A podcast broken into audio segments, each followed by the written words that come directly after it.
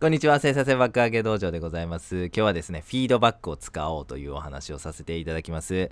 結論でございます。え人間はですね、フィードバックを求めています。意識的にフィードバックを、えーと利用してみてくださいね。はい。えー人間はフィードバックを求めてる生き物なんです。ご存知でしたか？ちょっとあるデータというか実験がございますんで、ちょっと面白いんでご紹介させていただきますね。単純作業させる実験というのをしたんです。はい。一つの作業が終わると、ランダムで得点が出るというので、その作業をずっとやってもらうんですね。で、片方のグループには、そのランダムで得点が出るっていうのを出ないグループ。そしてもう一方のグループは、その一つの作業が終わったら得点が出るっていうね、グループに分けて、えー作業してもらったんです。そしたらその2つのグループを比べると、もう生産性が大きく異なってたんです。はい。えー得点、フィードバックがあるグループの方が生産性が高かったんですね。で、ポイントなんですけども、この得点、えっ、と、何か一つ作業が終わったら、えっ、と、例えばまあ100点満点で70とか60とか、まあ出るわけなんですけども、この得点って、なんかその人の作業に対応しているわけではなくて、もう適当なんです。もう、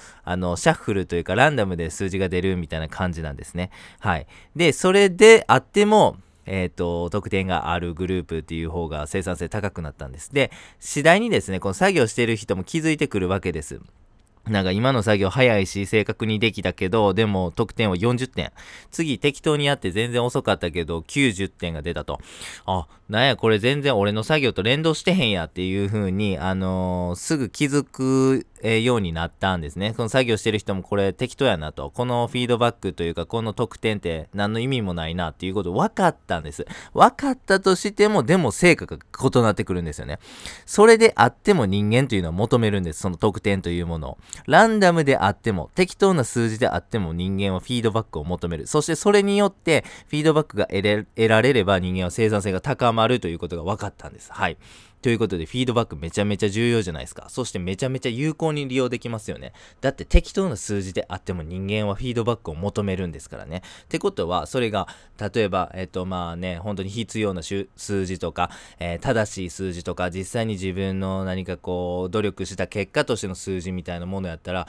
その効果って計り知れないと思うんですね。なので、皆様日常的に仕事とか作業とか勉強とかされてると思うんですけども、意識的にフィードバック、その成果の進捗みたいなものをですね、え積極的にし知りに行こう。取りに行こうというね、取り組みをぜひしていただければというふうに思います。ブログであれば Google Analytics を見て、どんだけね、その、P えー PV が伸びたとかそういうふうな見てください。ダイエットであればもう頻繁に体重計に乗ってください。そしてそれによって、えーフィードバックを得てモチベーションに変えてください。勉強であれば、えー例えば参考書の進んだページをメモするとかね、今日は、えー185ページから200ページまで進みましたとかね。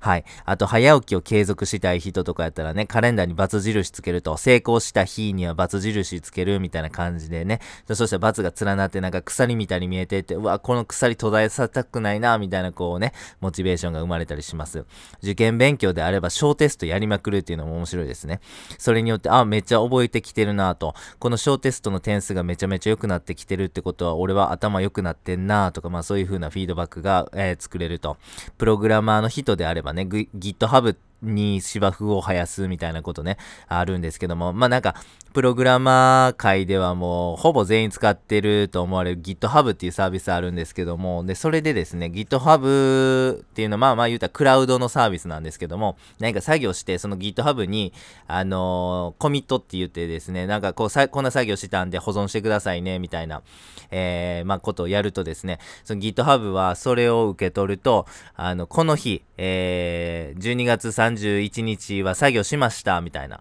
えーことをですね、記録してくれるんですよね。で、それが1年間バーって見れるんです。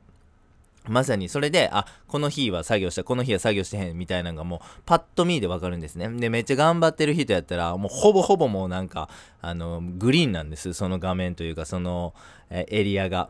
それ芝生って言われてまして、まあだから、もうエンジニアプログラマー界では、GitHub で芝生めっちゃやってる人っていうのはめっちゃすごいなと。めちゃめちゃ頑張ってはんな。やっぱこの人スキルあるんちゃうかみたいな感じで思うわけですね。で、何かこう自分で勉強したりとか、何かいろんなプロジェクトやってる人っていうのは、まあ自然とですね、この GitHub に芝生が生えていくわけなんですよね。そうすると、この芝生を途絶えさせたくないっていうこうモチベーションが生まれたりとかして、さらに継続がね、とか、えー、勉強が、継続していくということなんですね。まさにこのフィードバックを効果的に使うことで、あなたの勉強、あなたの、えー、仕事、あなたの、えー、何でしょう、目標とか課題とかへの取り組み、これがですね、劇的に変わるというふうなことはもう間違いないと思います。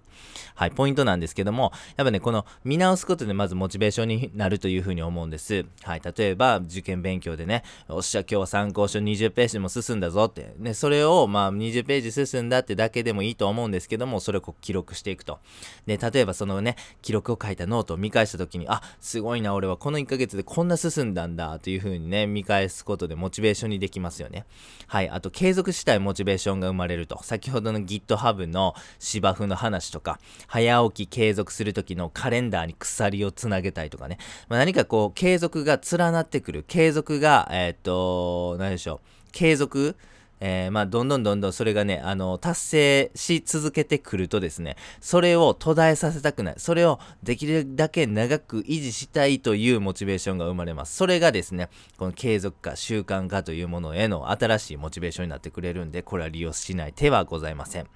行動とフィードバックが早いとサイクルが楽しくなるわけなんですよね。ブログを書きます。そしてアナリティクス見ます。なるほど、この記事は結構バズったなとかね、この記事は結構あんまり刺さらへんかったな。よし、じゃあ次の記事書こう。で、アナリティクス見る。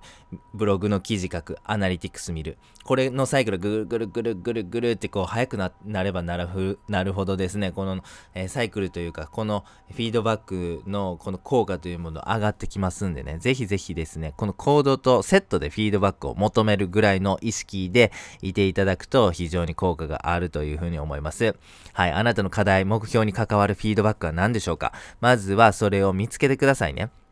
早起きでしょうか受験勉強でしょうかそれとも仕事でしょうかまあ、いろんなね、ことあると思うんです。それに付随するフィードバックというものを探してみてください。そして、それを日常的にフィードバックを、えっ、ー、と、まあ、取りに行く、積極的にそれを見に行くというかね、はい、そのフィードバックを毎日確認するようにしてみてください。それによってあなたの生産性爆上げすること間違いなしでございます。では、最後にやってみようのコーナーでございます。人間はもう無意識にフィードバックを求める生き物でございます。フィードバック具体例ちょっと考えてみました。ブログであれば Google Analytics、ダイエットであれば体重計に乗る、勉強であれば進んだページをメモする、早起き継続であればカレンダーにバツ印をつける、受験勉強であれば小テストやりまくる、プログラマーであれば GitHub に芝生を作るという感じでございますな。はい、そしてフィードバックをこう有効利用するということ、これね、今日簡単にご説明させていただきましたけども、きっと皆様も、あ、フィードバックすごいやんという風に感じていただけたんではないかなという風に思います。そしてしたらもうね、思い立ったら吉日でございますんで、ぜひぜひ明日から、いや、今日からフィードバックを有効利用できないかという観点で、ちょっと日々の作業を見直していただければなというふうに考えております。本日は以上です。ありがとうございました。